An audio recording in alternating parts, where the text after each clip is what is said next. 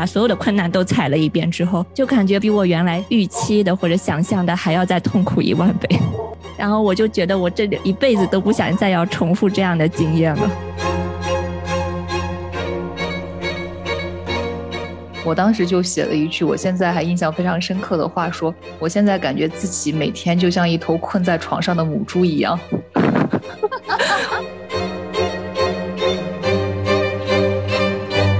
实这些都给妈妈带来非常非常大的压力，让人根本是无所适从。你怎么选都是错的，都是你的问题。我觉得这也是母乳这个话语里面的一个很大的悖论，但其实根本就不是这样。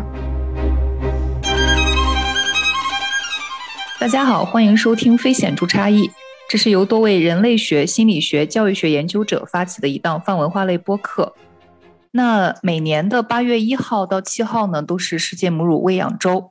我们的四位主播其实也都有了自己的孩子，所以我们四个也都经历了母乳喂养的这样一个过程。在母乳喂养周呢，我们也希望能够跟各位观众来探讨一下母乳喂养这一件看起来非常非常稀松平常而又非常自然的事情。其实它背后可能也会有很多的呃这种不自然在。那我们也希望能够结合我们四个人母乳喂养的经历，再加上我们所了解的关于母乳喂养的一些研究啊等等，来跟大家来探讨一下这样一个话题。观众可能已经很久没有听到古潼的声音了。对，因为一直在母乳喂养。Rosa 称我为养猪专业户，我觉得还挺恰当的。现在就是天天在家里面养娃，然后一直在母乳喂养。嗯，说到母乳喂养，我还记得当时可能是我生完孩子第一个月，今年三月生完孩子第一个月，然后我们在微信群里面去聊母乳喂养的一个经历。我当时就写了一句，我现在还印象非常深刻的话，说我现在感觉自己每天就像一头困在床上的母猪一样。我我记得当时，当时 CD 还是谁给我回复说，他的感觉是一模一样的。对母乳这件事情吧，我现在都不太想回忆我生完娃之后的一年多的这种时间。当时为了录这一期节目，我在晚上的哄完娃睡觉之后，开始回想当时一年多的生活，然后想起了很多的细节之后，就是光着想想我都我都想到失眠了。我就觉得我把母乳喂养所有的坑我都踩了，然后所有遇到的挫折和困难我都遇到了。其实，嗯，在生娃之前，我其实对母乳喂养我还稍微去找了一些资料，然后大概知道可能会碰到一些什么样的一些困难，但是自己亲身体验一遍，而且感觉把所有的困难都踩了一遍之后，就感觉比我原来预期的或者想象的还要再痛苦一万倍。然后我就觉得我这里。一辈子都不想再要重复这样的经验了。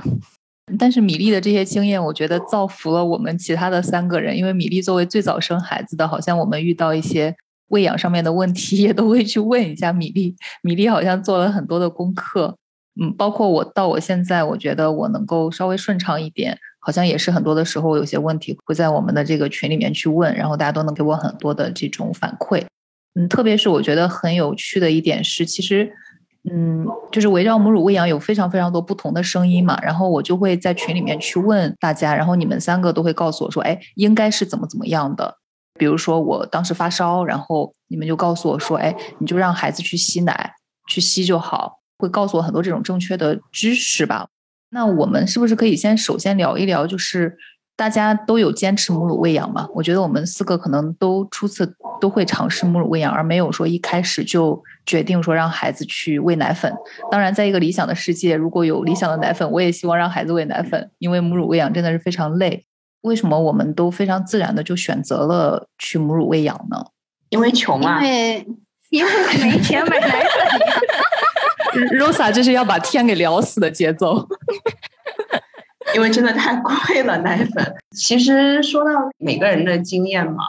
呃，刚才古潼说决定母乳喂养，好像我都没有一个决定的过程，就是很随意的。当时那个呃，生完孩子以后，医生说啊，要要接触，要吸吮，然后 OK OK OK OK，然后就弄了。我没有说坚持母乳喂养，我只能说尝试了一段时间母乳喂养。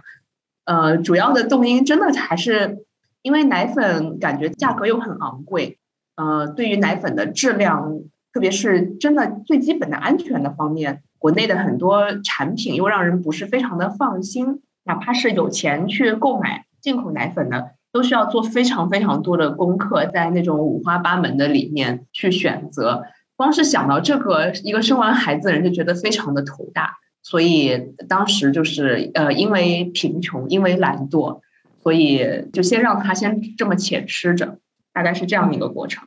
我记得当时我好像也是没有一个所谓的就是要去选择到底是喂母乳还是喂奶粉，就比较自然。嗯，不过当时就是在生孩子之前，我们确实有想过是不是要准备一些奶粉。因为就怕到时候喂万一没奶啊，或者是什么意外情况，但是真的是不想去做那个功课，就是网上一搜啊，社交媒体上一搜各种奶粉的什么测评帖，看的头就晕了。而且比如说，如果你想买进口奶粉，你还要想要去哪儿买，是不是要找代购，然后到代购到靠不靠谱，一次要买多少箱，吃完了怎么办？断奶了，万一孩子呃喝惯了这个口味不肯喝其他的。反正就是觉得太麻烦了，算了，就直接母乳喂养吧。然后当时我记得我们产检，我跟米粒是在同一家医院产检，因为我们俩其实生孩子差一个月。然后当时那家医院，我们俩应该都是比较乖的，就是完整的上完了一整套孕前什么孕前课程，医院就会在你生产，就是你孕检的某个环节会安排一个去母乳喂养科检查的流程。我不知道你们还记得吗？有没有经历过？医生就会把你带到小房间去，然后看看你的乳房的状态，比如说乳头有没有内陷呀，然后会告诉你你的情况是不是很母乳喂养。你感觉就是鉴鉴定一下这个这头奶牛 品质是不是合格，合格的话你就可以上线了。我跟米粒不一样，我可能比较记仇，就是所有细节都记得非常清楚。因为我们那家医院其实也是一个爱婴医院嘛，关于爱婴医院的故事，待会儿可以再慢慢讲。就是国内的爱婴医院，它会有一个流程，就是如果你生产完了之后，孩子一切状态比较自然的话，就不，比如说不是早产儿要进保温箱那种，就会抱过来跟妈妈有一个接触，然后会有一个自然的吸吮。孩子找到乳头之后，护士会帮忙帮你衔接一下，然后就完成第一次喂奶。这个好像是一个特别神圣的环节，据说对于建立后面的这个有效的衔接，包括决定你后面母乳喂养成功与否都很关键。然后我记得我当时还比较顺利，好像孩子抱过来他就找到了，他就会吸吮了。在没有吸的时候，护士也会教你一些挤奶的手法，然后你就可以挤出一点那个，就是当时还是应该还是叫初乳，就是黄色的比较浓稠，对，好像就比较自然。因为我我觉得我的这个母乳喂养的过程跟米粒相比还是稍微顺利一些，然后就很自然的就开始亲喂了。作为小胸人士，我也很惊讶，好像我们的奶水好像都是够孩子喝的。就一直都比较顺利，然后一直到好像中间我经历过两次孩子就是拒奶不肯亲喂，我记得当时因为孩子不肯亲喂，就只好挤出来给他喝嘛。那个手挤的那个奶量是其实是不够他喝的。当时我还好几次向米粒 求助，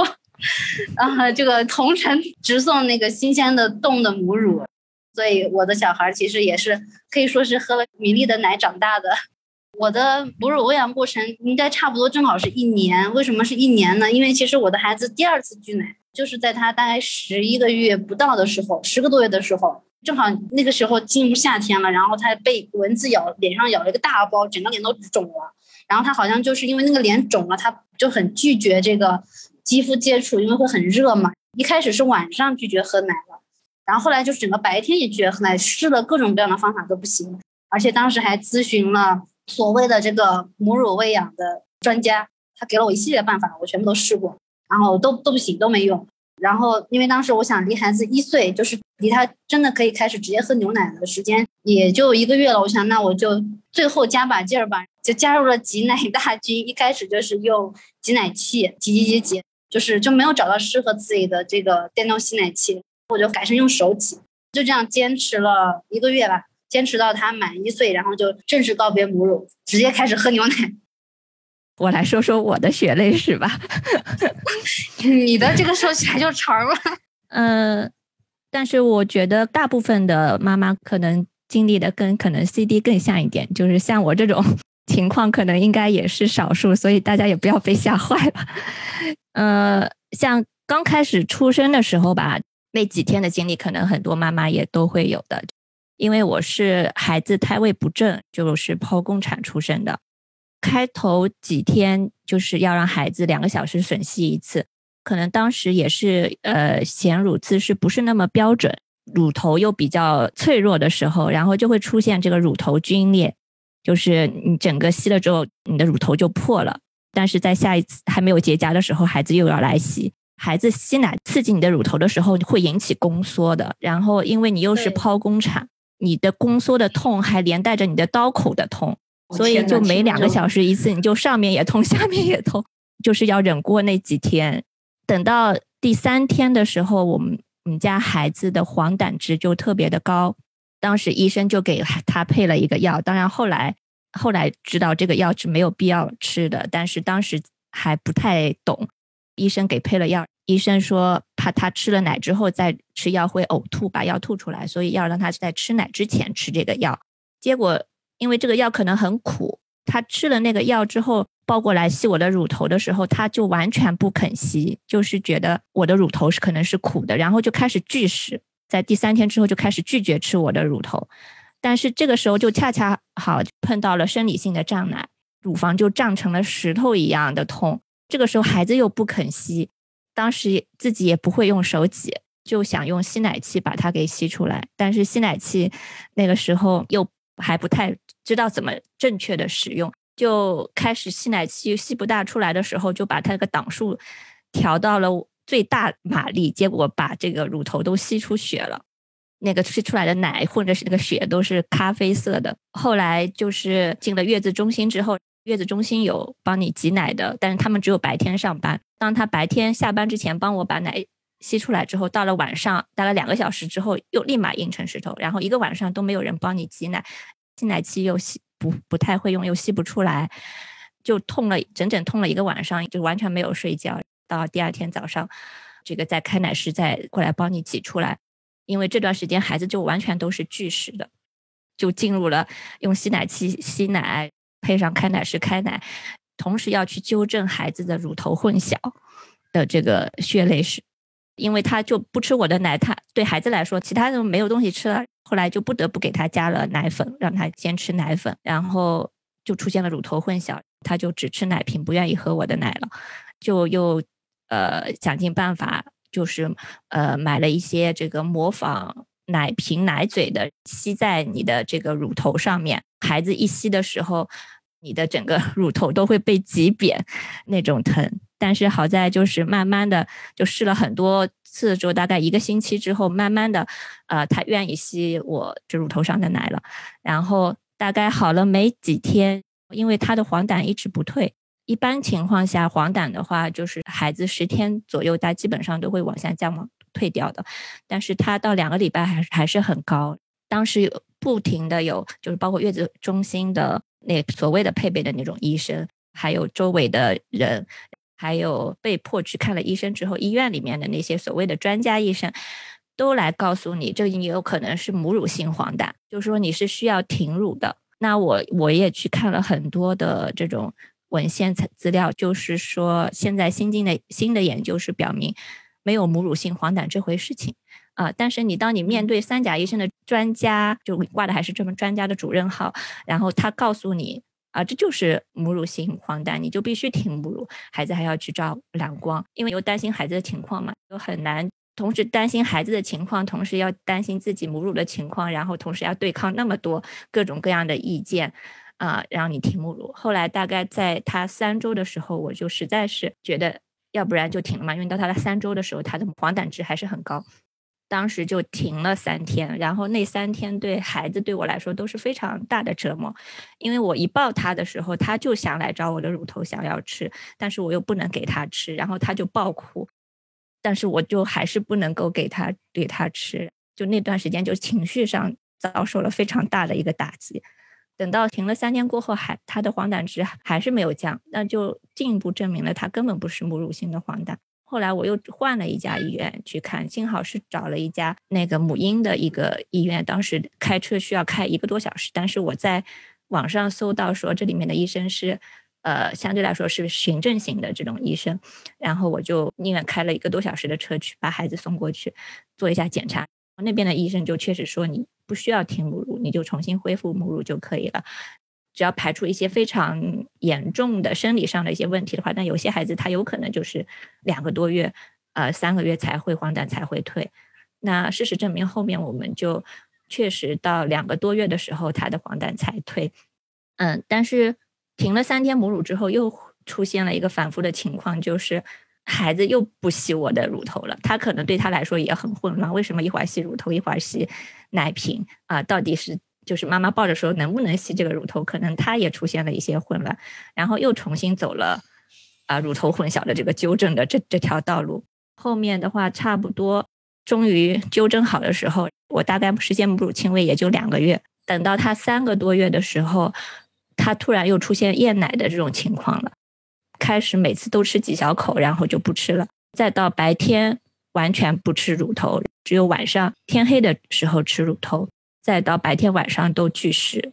从他三个多月到他一岁多这段时间里面，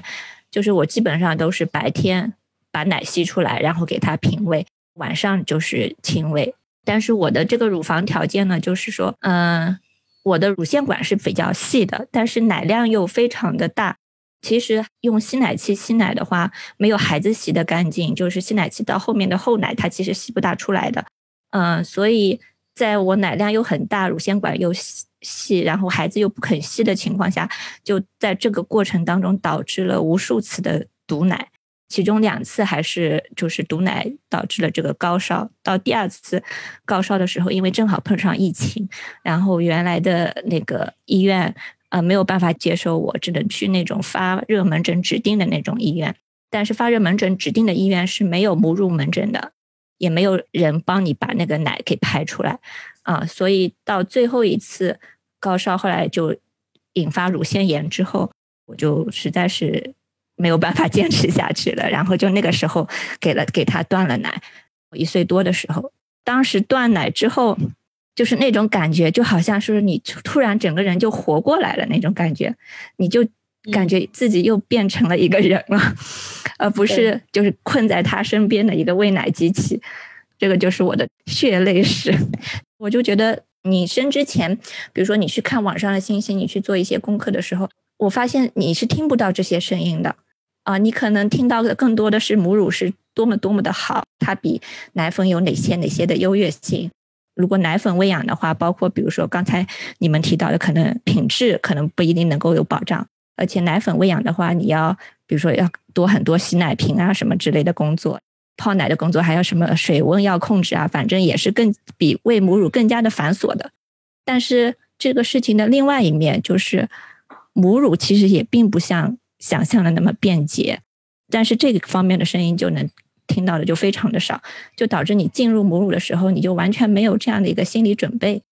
而且你完全无法预计的是，这个孩子他在母乳喂养过程中，他扮演很重要的一个角色。这个孩子拒不拒绝，他会不会厌奶啊？还有他对，就是比如说有的孩子他就是不会产生乳头混淆的，你给他喝这个奶瓶也行，给他吃直接。亲喂也可以，但是有的孩子就是会比较挑剔，或者说他就是不那么容易实现这种模式之间的转换。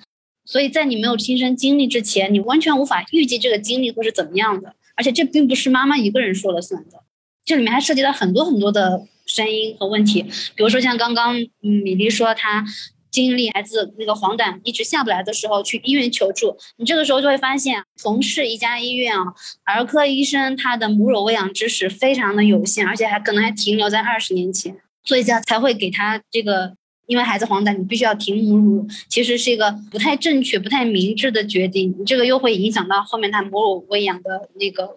能不能成功与否，呃，而且这里面还会有很多其他的人的声音，比如说长辈啊。女性同伴啊，然后朋友啊、家人啊，各方面的压力都会集中在这个妈妈身上。然后同时，这个小孩儿，嗯，正好也就是刚出生，他可能哭闹会比较多，还会有很多责难的声音，比如说会不会因为你的奶奶奶水不够多呀，孩子没吃饱，所以一直不停的哭啊，或者说你奶水奶水不够好呀，所以小孩这个体重一直不长啊，然后黄疸也下不去啊。就是一个非常非常复杂的过程。我觉得，就是妈妈其实她如果没有很好的支持的话，她在这个过程中是特别无助的。我就整个过程就会感觉你特别的孤独，就是完全是你在孤军奋战，担心孩子各种情况的这种情况，还有还要照顾自己的身体的情况下，还要对抗周围很多很多的声音，而且这些声音都是全都是指向你的，就是孩子一旦出现什么问题啊，都是因为你的奶奶水的问题，就是他长得不够快，你的奶水不足，他只要哭了，他就觉得他没有吃饱。包括这个黄疸不退，是因为你的母母乳有问题，就是你还要花很多的心力去对抗这些声音啊，同时就感觉你是一个人在孤军奋战的这种感觉。米粒就没有在这个过程中想过给他完全换成奶粉吗？我当时有一段时间，就是大概他在呃七个月月左右那段时间啊，又是他睡眠倒退的特别的厉害。因为他大动作发展的非常的快，那段时间的话，他是一个晚上要醒十几次，呃，因为他大动作的关系，就导致我整个晚上就没有办法睡觉，然后还要白天要隔几个小时就要吸奶，而且，嗯，大家知道，就是这个孩子如果来吸你的奶的话，他可能一边五分钟，两边十分钟，最多十五分钟，两边都吸完了，但是你用吸奶器吸奶。要把两边都吸完，可能需要一个小时。我就感觉我白天基本上都在吸奶，晚上又完全没有办法睡觉。那段时间我就是想就算了，而且那个时候也要开始重新上班了嘛。我就当时就想着过完这个寒假啊，我就把他的奶给断了，我去上班了，我就我就算了。呃，结果后来没有想到就疫情了，然后就居家办公了。你就想你反正也是在家里面，就好像你在家，然后。你也有奶，但是你又不把不吸出来给他，好像又觉得有点过意不去的那种感觉。后来就一直就到了，就是大概疫情结束，一个是就是当时乳腺炎比较严重，另外一个也是觉得应该要恢复工作了，因为喂奶这个事情，我把很多很多工作都往后推了。后来就差不多一直坚持到一岁多才断掉。嗯，刚才米粒讲了一句，就是有奶，然后你又在家又不给他吃，好像过意不去。我觉得这种说法还挺有意思的，就是好像觉得我我作为一个产奶的这个机器，然后我能够给他，我就要必须给他。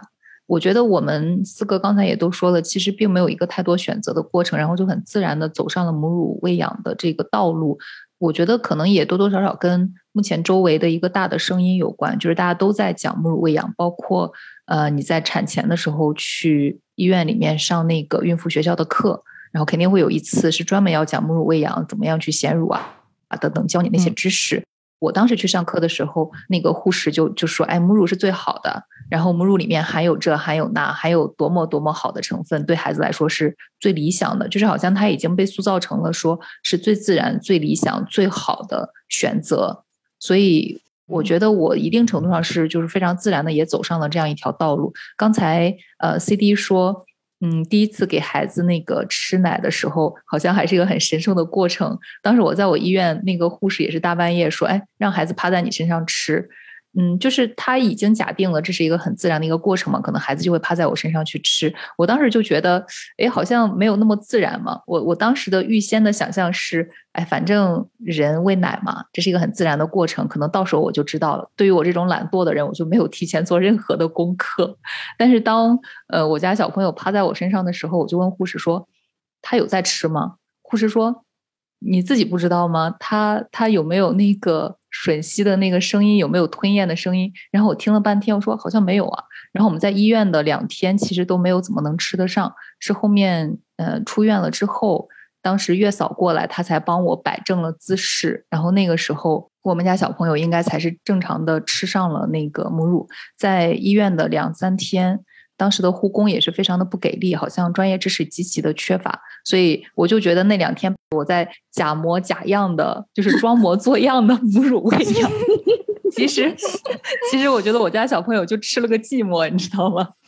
其实好像根本就什么都没有吃进去，然后一直在医院里面是吃吃的是奶粉。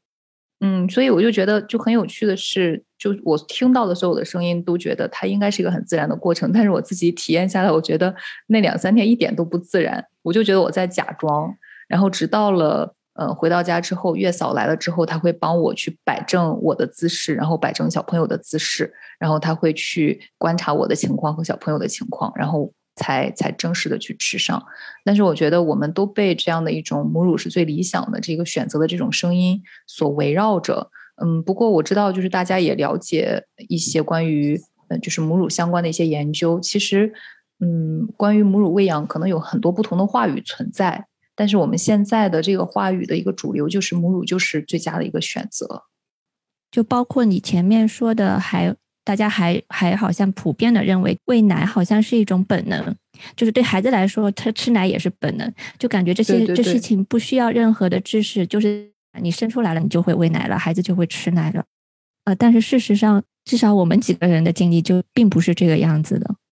我觉得这也是母乳这个话语里面的一个很大的悖论。当然，我们不是说母乳不好了，就是一方面宣传就是母乳是婴儿最自然、最好的食物的这个话语，一方面他就是一直在强调这个是很自然的，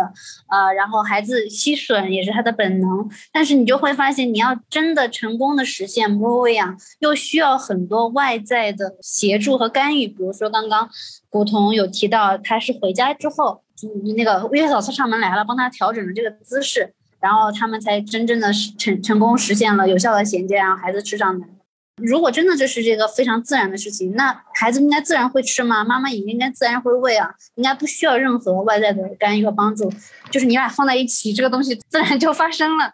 但其实根本就不是这样。呃，我记得因为当时米粒比我先生一个月嘛，然后他就。跟我讲了这个母乳乳头混淆还有有效衔接的这个知识点，然后我就在快要生之前的一个月赶紧去这个临时抱佛脚，就集中攻克了一下，然后就特意去专门去看了很多关于有效衔接的那个姿势。材料还有图片，看了大量的图片和视频 教学，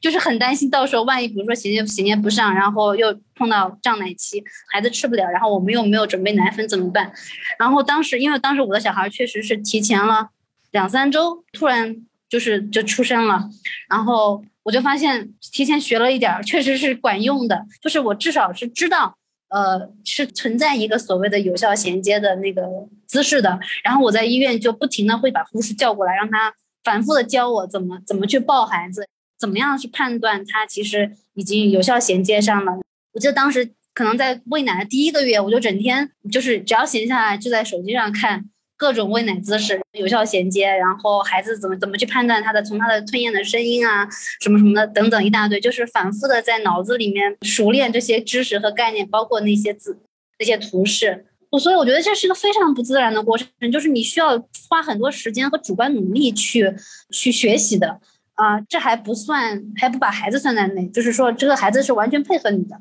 你的这些学习的东西才能用得上。如果他不配合的话，你根本就会根本就用不上。刚刚 C D 说的，以为说把这两个绑在一起就能自然发生，这是我生之前的幻想，所以我就一直非常非常之懒惰。唯一的知识点全都来自于我们的那个群里面，你们向我传授的一些知识点。然后我觉得我整个第一个月的那个喂奶，全都靠月嫂每一次把小朋友的位置给摆摆正，把我的位置给调整一下，才能够正常的吃上。所以我也是体会到了这种极强的这种不自然的一种感觉，就是。我是完全依赖于外界的这个月嫂的一个帮忙，才得以实现母乳喂养。我抄了 CD 的作业，但是并没有学会啊，因为这个事情太复杂了。呃，大家如果听我们之前的节目的话，可能会记得 CD 这样的天才型选手是可以看着视频就学会游泳的。我这种看一百个视频也学不会。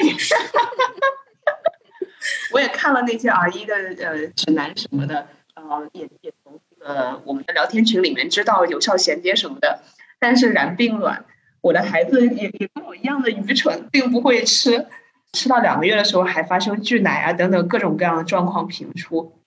所以其实学习起来，嗯，一个是需要一段的时间，一个是我特别同意刚才 C D 说的啊，就是他也很看孩子的，有的孩子就是他，比如说对于各种各样的乳头或者奶瓶，他没有那么强的挑剔性，他来者不拒；有的他就是稍微有点变化，立刻就拒绝吃。呃，或者是因为其他各种各样的原因，像我孩子当时还经常会发脾气啊，不知道是因为饿了还是因为什么其他的累了的原因，他就会狂咬啊，这种都是很经常发生的。所以其实并不是这么想象中的一个一个所谓的自然和美好的过程。另外，哪怕是喂到后面，呃，已经相对来说比较顺利了，没有初期的一些，比如说衔接之类的问题，或者是那个时候，呃，乳头已经被锻炼成金刚不坏的，被咬咬了一轮又一轮。那个时候其实也没有说感觉到什么特殊的美好啊，就还是很疲劳，非常的非常的累，然后每天的生活还是被这件事情的圈定是很强的。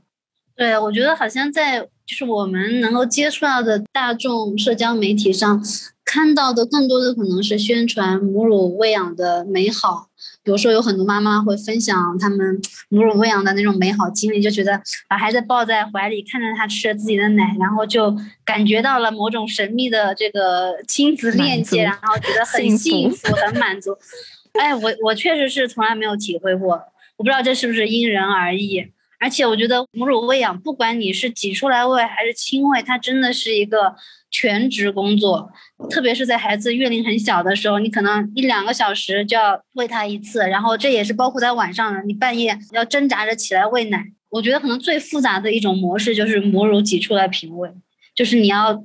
遭两轮罪，你得花比那个亲喂几倍的时间把它挤出来，然后放到瓶子里，然后给它吃。吃完了以后，还你还得去洗奶瓶呀、消毒一系列的这个操作，还要洗吸奶器。对，然后等你弄好这些，哎，这孩子又醒了，又要吃了。所以真的是像古潼说的，就是那一段时间，你就是一个躺在床上、困在床上的一个喂奶机器，就你每天你什么事儿都做不了，你在那就是就是产奶用的，而且如果。就在这个情况下，母乳喂养还不顺利的话，你会有很强的那个挫败感，妈妈的心情是是非常差的。而且孩子那么小，你其实很难左右他，他要吃就吃，他不吃就不吃，你没有任何办法，你又不可能去劝他，对吧？对啊，我孩子就是他，他不知道为什么这个人就是跟我一样的懒惰，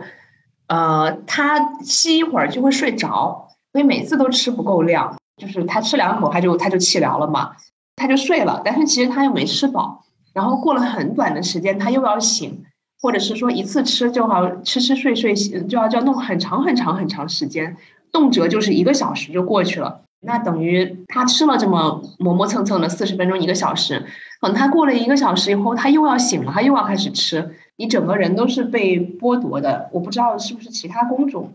呃，会稍微好一点，但是。对，可能我们做学者的人来说，这种不清醒的脑子状态也让人非常的抓狂，而且你的时间完全是碎片化的，没有办法就是有整段的时间可以坐在那里做自己的事情。这也是我觉得这个现在这个母乳喂养话语原因，也是一个很奇怪的悖论。就是既然说母乳喂养是很自然的一个事情，你那么其实应该是按需喂养，对吧？孩子不吃了就不吃了呗，他爱想吃就吃。但是在很多医院，你接收到的信息都是刚出生，比如说三个月前三个月你要两个小时喂养一次，然后一天要至少喂满八次，然后每次要喂满多少分钟，就非常的机械。特别是第一胎这个新手妈妈就会困在这个规则里面。我记得我当时有段时间也是这样子，我还有个 A P P，每次记，每次来记他左边吸了多久，右边吸了多久，然后去比较他这段时间诶吃奶的状况怎么样。后来等他稍微再大一点，我就想觉得这个整件事情很荒谬，就是就完全是完全是矛盾的。既然是按需喂养，那么就应该。你随便他吃多久，对吧？他吃睡着了就吃睡着了，但是医生又会告诉你说，他吃睡着了，弄醒。对，你要把他弄醒，然后什么挠脚心呀、拉耳朵呀，说他这么小吃，他其实没有吃饱，但是因为吸奶很累嘛，他就睡着了，所以你必须要把他弄醒，这样他才能吃饱。所以这里面有很多我觉得很矛盾的，即便是披着这个科学的这个外衣，它里面有很多东西都是很矛盾的，就是你仔细去想，觉得是根本不成立的，逻辑上也不顺。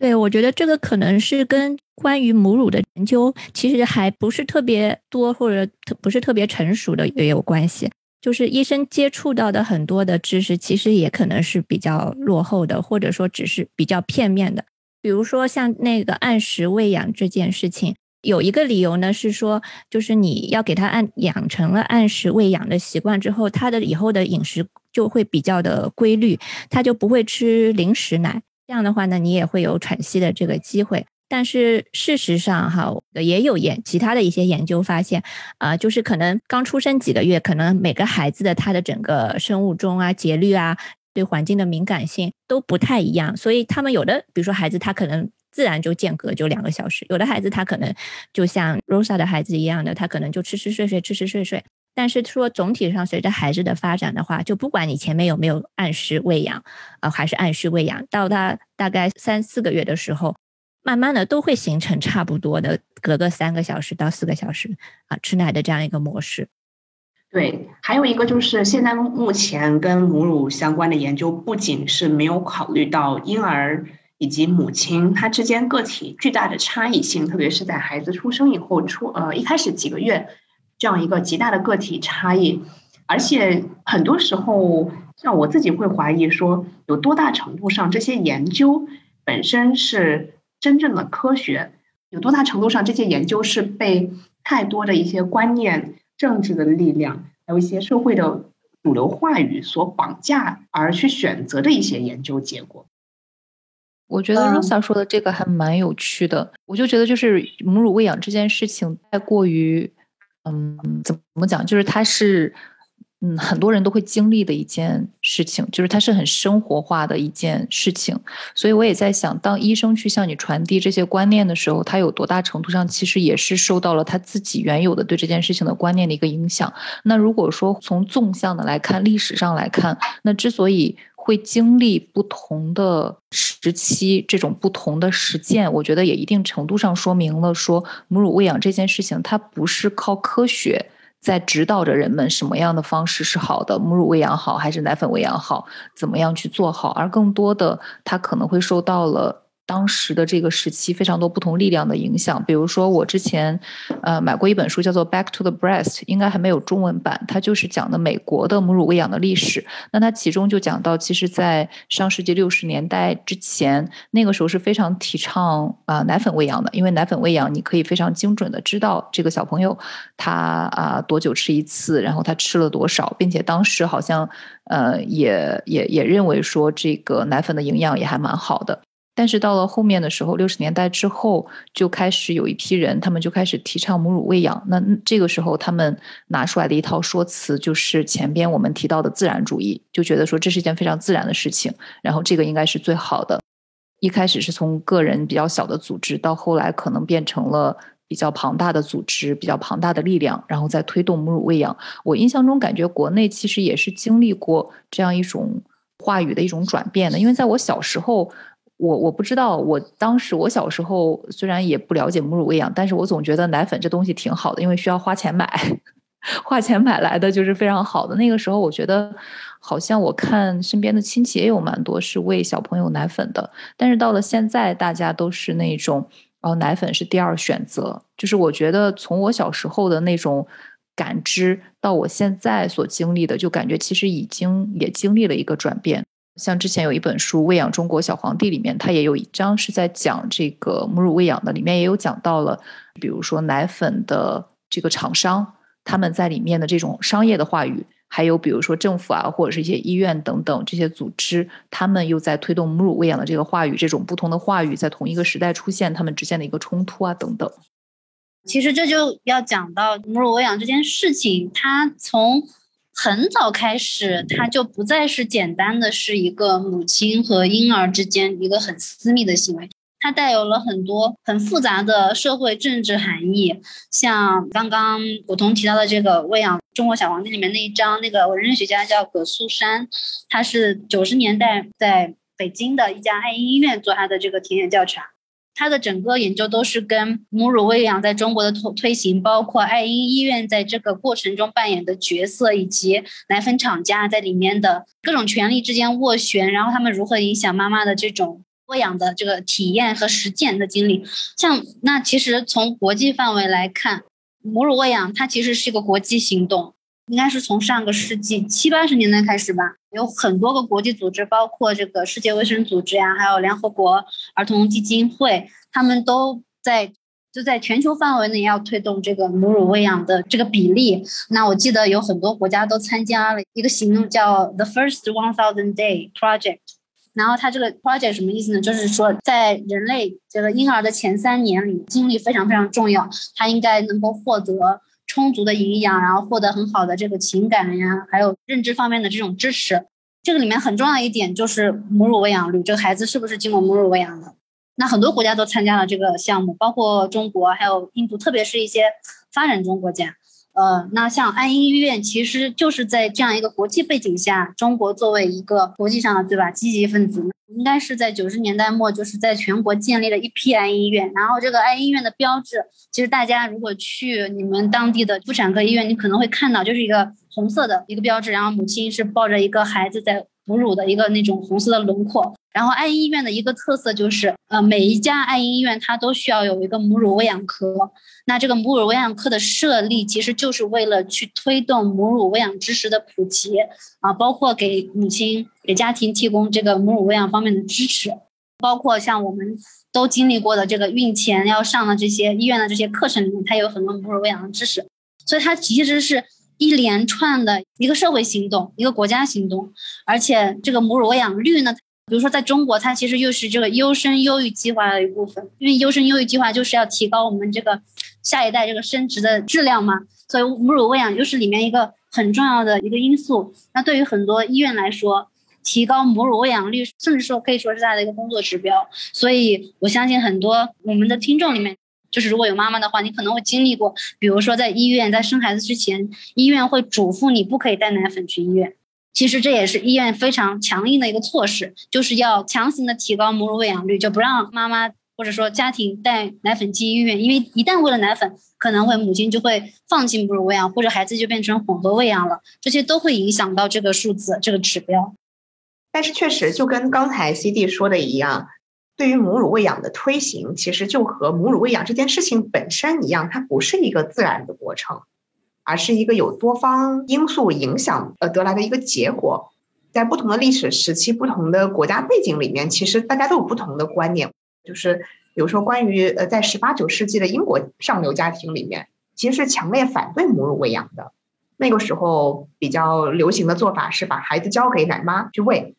他们当时主要的动机之一是能够让产妇尽快的恢复月经周期，以便进入下一个周期的生育嘛。然后我自己小时候的体验其实也跟刚才古潼说的很像，就是我小时候听说的，好像奶粉被认为是一种先进世界的工业产品，所以它一定是比这个粗陋原始的呃妈妈乳房里面产出来的这个奶是要更高级、更经过精心的设计和调配，能够更科学的去应对孩子的这个生长发育的。所以其实关于所谓的母乳喂养，它的好处还是坏处。不管是从对孩子来说，还是从对母亲来说，其实很大程度上是根据社会文化去构建的。再举一个中国自己的例子，那在嗯二十世纪初那个时候，那个时候都在观向西方嘛，去思考为什么中国这么这么积贫积弱啦，对吧？这样的时候，那其实那个时候也掀起过一段，就是吃牛奶或者是奶粉，以这种模仿西方的喂养孩子的方式。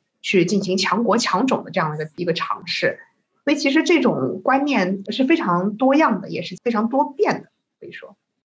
我觉得不管是推崇母乳还是推崇奶粉，都跟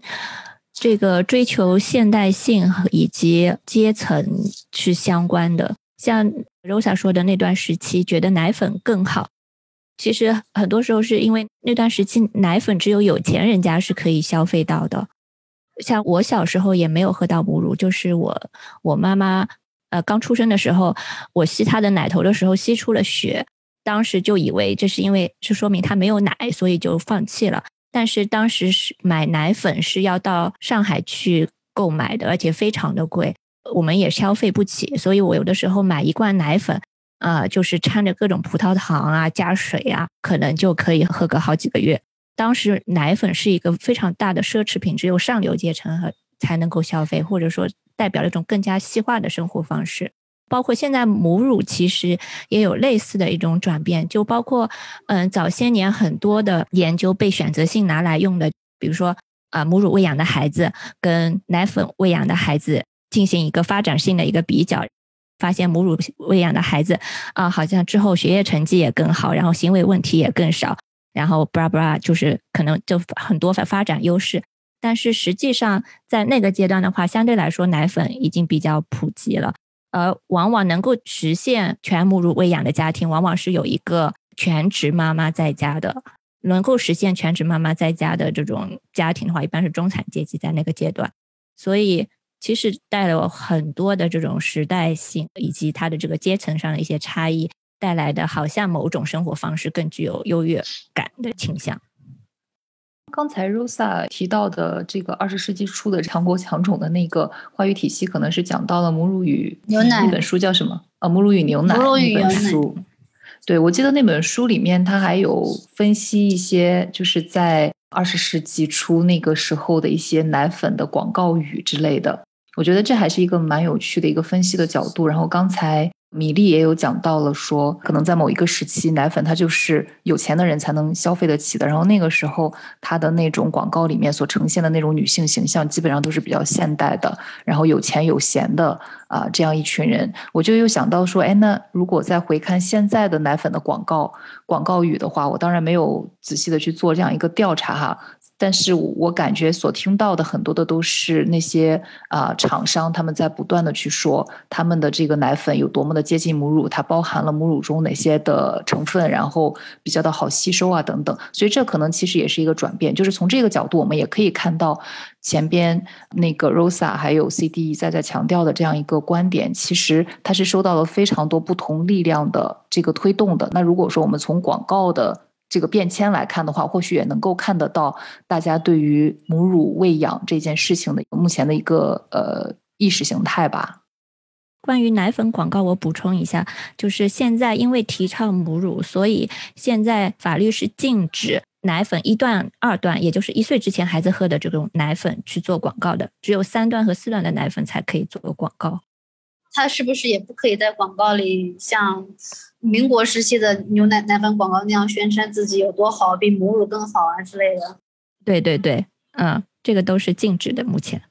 那目前就是这些东西，可能在某书等等这些平台。我当时的时候，因为一开始的时候小朋友不够奶不够喝，然后我去问朋友，他们就跟我说，哎，在某书的平台上，他们看到了什么对这些奶粉成分的分析，就是大家好像会去看，哎，它里面包含的具体的成分，然后会跟我说，哎，这个会更接近母乳啊，或者是包含母乳里面更多的什么什么样的营养成分呀，等等。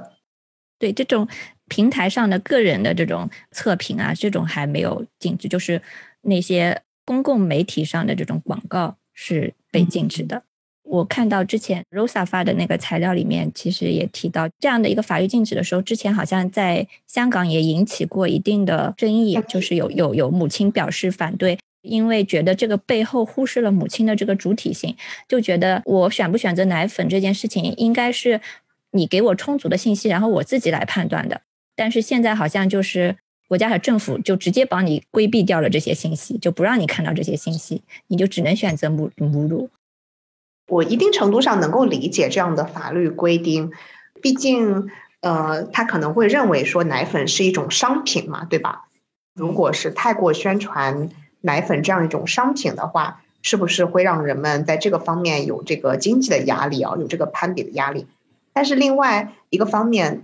就跟刚才米粒说的一样，它这个这样一个信息的选择性的投放、呈现或者是禁止，其实是很大程度上。它忽视了母乳喂养这其中的一些代价，包括我们之前提到的一些母亲自身的一些经历、一些麻烦，这样一些所谓隐形的代价就都被抹掉了。就好像母乳喂养就是像很多时候呈现的那样简单，呃，就直接就有一分钱也不用花，对吧？就直接塞到孩子嘴里面，这个事情就完事儿一样，而忽视了很多时候母乳喂养它本身需要的很多很多的支持。呃，像我们之前说的一些在在当时喂养的初期一些技术性的支持。但是还有很多的，比如说社会的设施、法律的规定啊，还有包括在不同阶层里面，是不是母亲需要很多的时间和休息之类的，那这些的代价就全部都被抹掉了，不被呈现出来。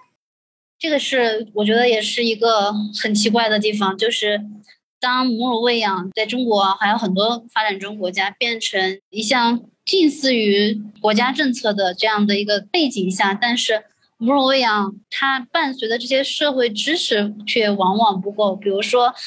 像现在世界卫生组织或者说很多这些权威机构，他提出的建议都是说，建议母亲能够把母乳喂养坚持到两岁。但实际情况上，很多母亲结束这个产假之后，回到工作岗位以后，她是很难坚持母乳喂养的。如果她还要坚持母乳喂养，就意味着她要在上班的时候还要坚持按照一定的间隙去挤奶，因为乳腺它是它其实是非常敏感的，如果对乳腺的刺激少的话，乳腺就会分泌更少的乳汁，它就会认为你不需要了。所以为了刺激这个乳腺持续的去分泌乳汁，母亲就要不停的去刺激它去挤奶。这个也是在很多妈妈群里大家经常吐槽的一点，就是你上班之后想要坚持母乳喂养的妈妈。她在工作单位找不到一个可以挤奶的地方，比如说像之前前几年国家一直在推行，说要在公共场所呀各种各样的地方去建立这个母婴室，但是你真正到母婴室一看，发现那个地方就根本就不可能挤奶。我记得在我之前的一家单位，我们都不知道，诶，包括米粒也是啊，我们都不知道这个单位里面有一个母婴室。后来我看，因为我特意去搜了。这个上海市的这个关于这个母婴室的建立的这个新闻，然后才发现我们这个单位里面是有一间的，但是呢，当我去找过去那间母婴室的时候，发现它变成了一个所有人都可以教室，对，然后就是里面放满了沙发，然后你会看到男教师在里面睡觉，或者是你的男性领领导在里面睡觉，在里面休息。是的，哪怕有一次我去到，哎呀，不知道能不能点名啊。去到上海有某一个按说是非常非常妇女友好的这么一个政府单位，有一个工作活动的时候，那天我是需要挤奶，我也是带了全套的设备过去。那个地方倒是有母婴室的，但是它那个母婴室的设置也非常的不适合吸奶，比如说它的沙发和座椅以及电源之间就非常的远，然后它里面也没有可以合用的冰箱。让我可以储存，就比如说吸出来以后，我可能我还要工作两三个小时，那这个事情你得给我一个冰箱 存在里面，不然吸出来的奶就会坏掉。所以其实设施真的真的非常的糟糕，像刚才说的那种什么那个休息室里面全都是男性的员工或或者是领导在里面吸烟休息这种事情，我已经从不止两三个人那边听说。我之前在医院里面上课的时候，那个护士讲那一句，他说：“呃，北欧的母乳的喂养率是非常高的，并且喂养的时间非常长。”然后他就说：“真相就是别人的产假也长。”所以我觉得这是非常重要的一点，不仅是设施，然后还有包括你这种时间上的一个保障。如果说给我一年的产假、一年半的产假，那么我可能也会坚持的更久。所以就是其实很多这种配套的没有跟上，然后还有前边。米粒也有讲到了，他在这个过程中其实经历了非常多的痛苦，我们也多多少少经历了里面的一些很多的这种身体上的折磨、精神上的一个折磨，但是这些好像被听到的非常少。对，而且我觉得有的时候产假多可能是会稍微缓解到一部分情况，但是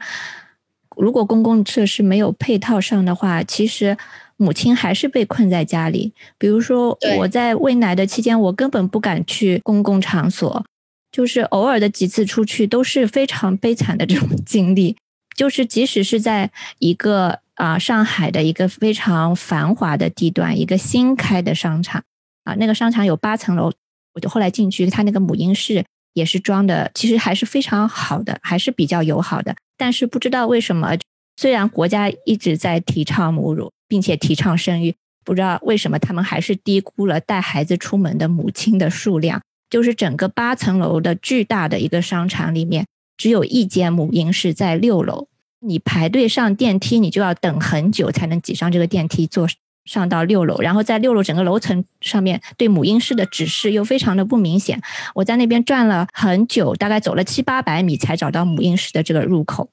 因为他只有一个母婴室，母婴室门口又排了很多的人，都等着带孩子喂奶。本来是应该下午这个四点的时候，应该是孩子差不多要吃奶了，然后我就差不多四点左右就带他过去，然后我一直到快五点才进到那个母婴室坐下来吃上。但是因为母婴室里面啊，它外面是给孩子换尿布的，然后里面有两间就是可以给喂奶的地方，但那两间里面都是人。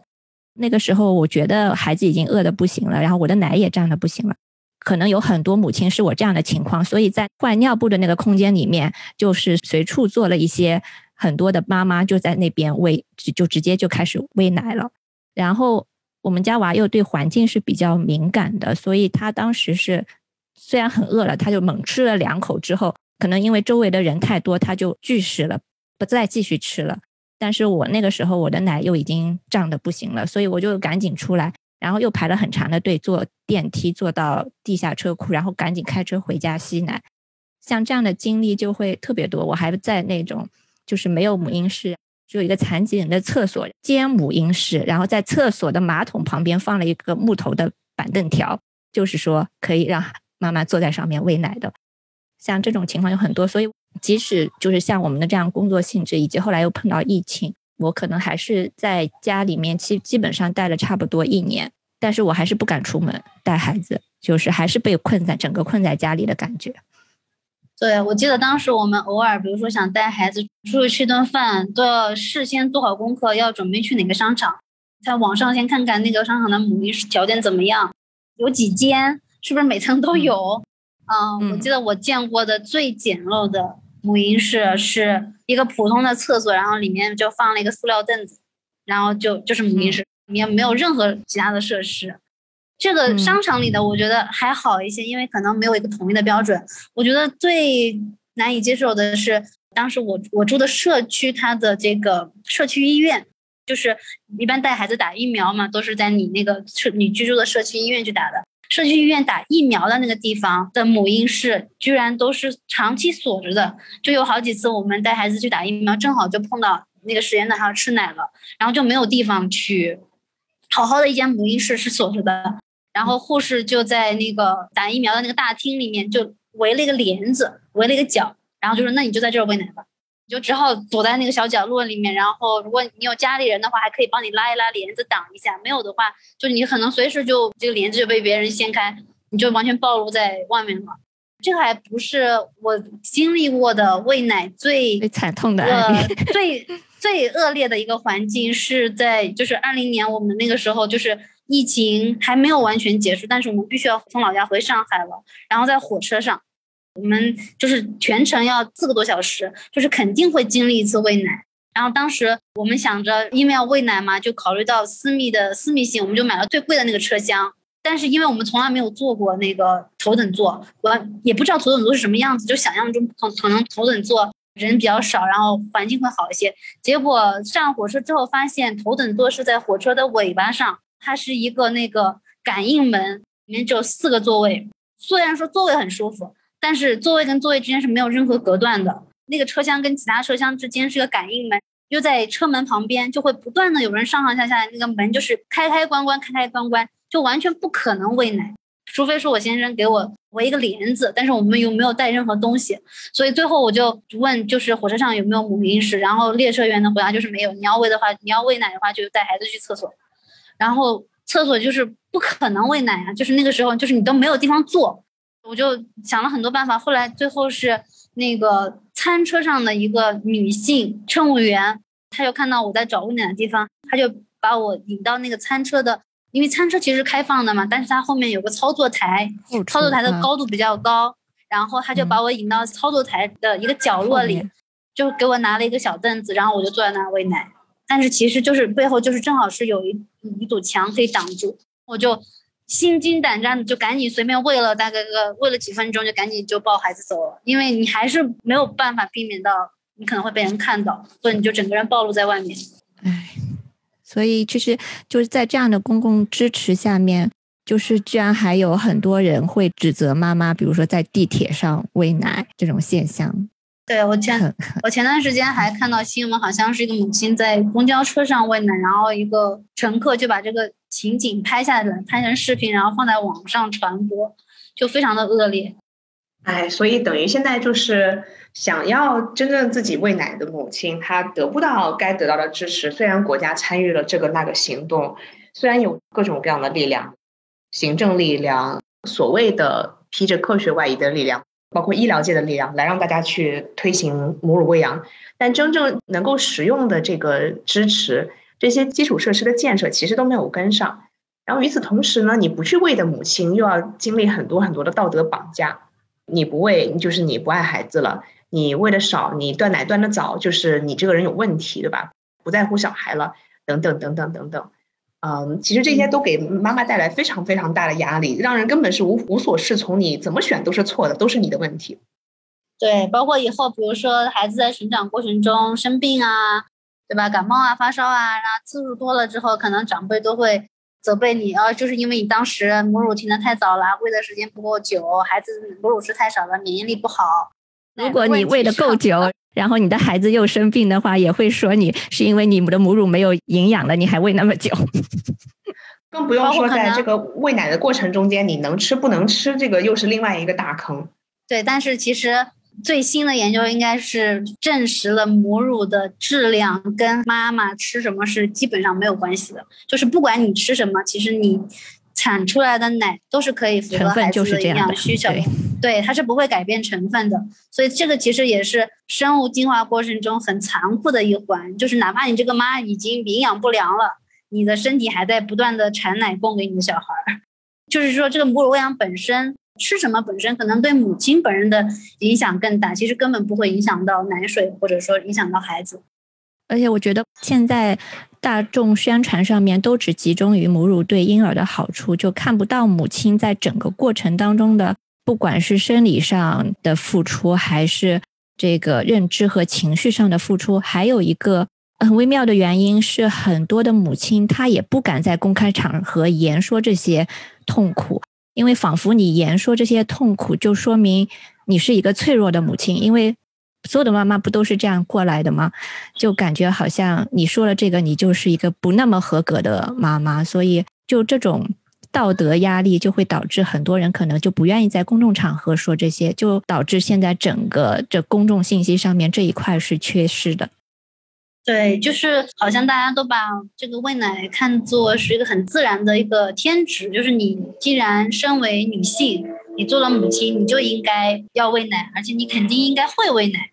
然后你经历的那个痛苦啊，不管是生理上的还是心理上的压力，都不值得一提，因为每个人都经历过，这算什么呢？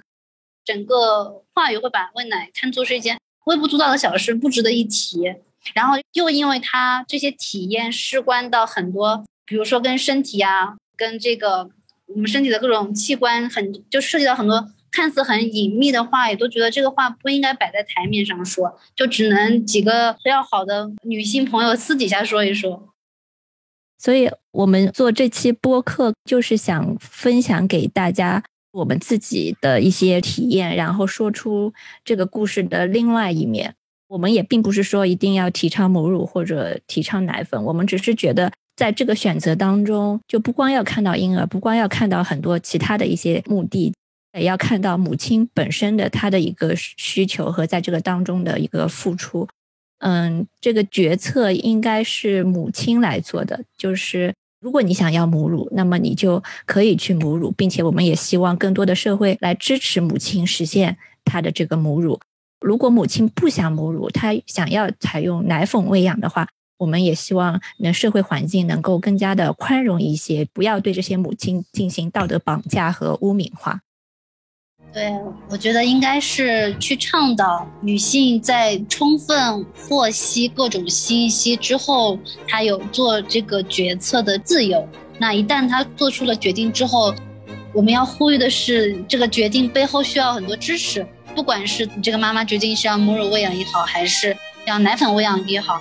这个喂养的成功其实都不是他一个人的努力可以达成的，它是需要多方面的。来自家庭的支持啊，来自单位的支持，工作单位的支持，来自整个社会大环境的支持。好，那我们这期节目就到这里。如果有相同惨痛经历的姐妹们，也可以在评论区跟我们分享。